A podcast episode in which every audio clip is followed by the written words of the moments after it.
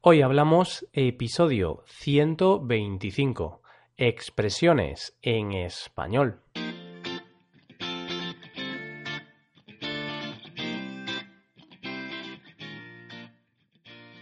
Bienvenidos a Hoy Hablamos, el podcast para aprender español cada día. Ya lo sabéis, publicamos nuestro podcast de lunes a viernes. Podéis escucharlo en iTunes, Stitcher o en nuestra página web hoyhablamos.com. Recordad que en nuestra página web tenéis disponible la transcripción completa del audio de este episodio. Para el día de hoy hemos decidido traeros unas expresiones muy coloridas. Estas expresiones o modismos tienen algo en común. Todas ellas están formadas por algún color. Hoy hablamos de expresiones con colores.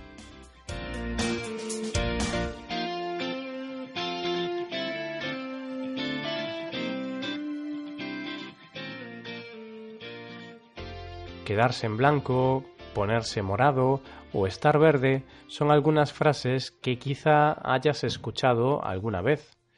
Estas son solo algunas de las expresiones con los colores que existen en nuestro idioma pero hay muchas más. En el día de hoy te presento cinco de ellas. De esta manera podrás ampliar tu vocabulario y sonarás como un nativo. Estas expresiones son las siguientes. Estar verde. Ponerse morado. Ver la vida de color de rosa. Verlo todo negro. Y, por último, quedarse en blanco. Vamos allá. Empezamos con el verde, el color de la esperanza. Cuando haces algo por primera vez, normalmente el resultado no es el mejor posible. Siempre hay margen de mejora. Al fin y al cabo, la experiencia es muy importante. Por ejemplo, si quieres aprender a tocar la guitarra y te compras una, los primeros días van a ser algo desastrosos. ¿Por qué? Pues porque estás verde, porque has empezado hace poco y necesitas practicar. De esta forma, se dice que alguien está verde cuando no tiene la suficiente habilidad o conocimiento en algo que hace. Nadie nace sabiendo, o eso es lo que me decía mi abuelo. Todo requiere su tiempo.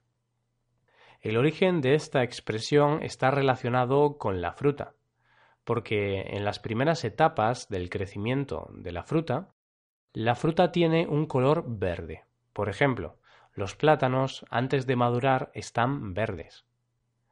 Por eso, si estamos verdes en algún tema, significa que estamos en la primera etapa, significa que estamos empezando.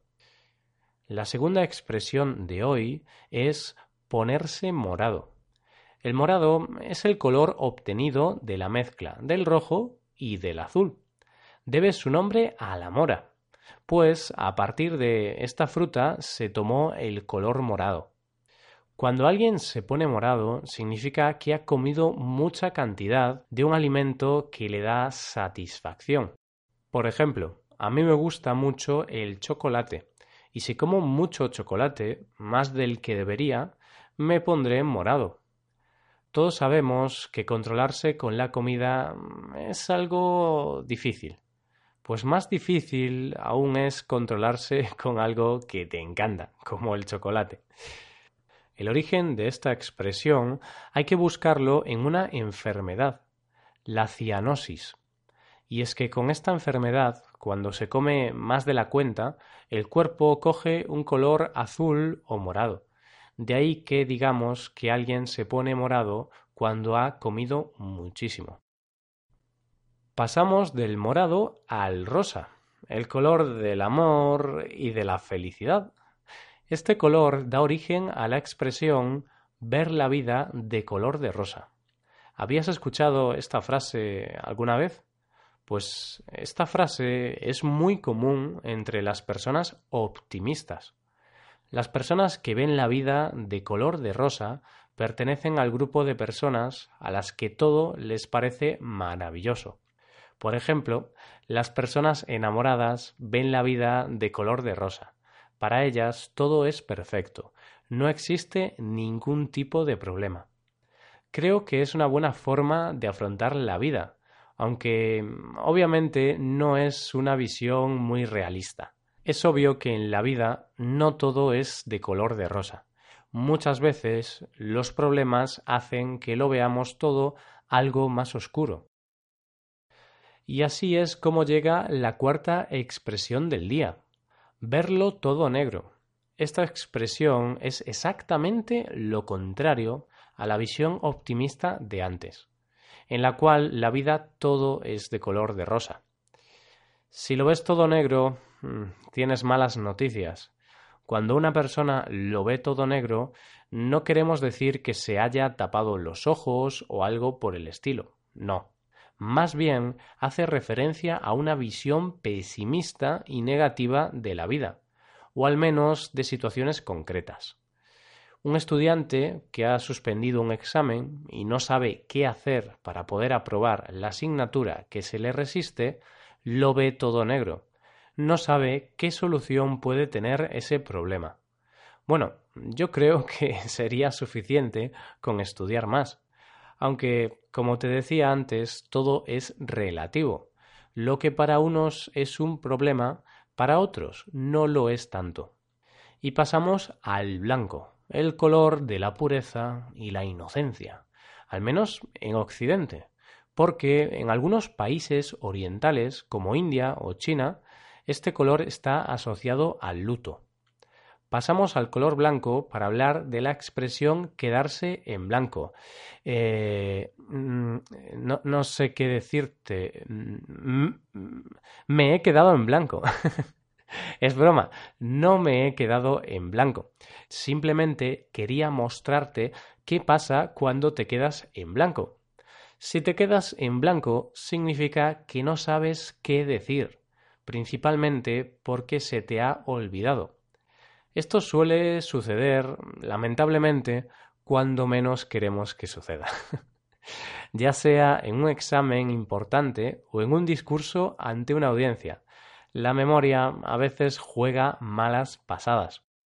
Con todas estas expresiones tan coloridas vamos llegando a la recta final del episodio de hoy. Como siempre, vamos a repasar las expresiones que has aprendido hoy. En primer lugar, Estar verde.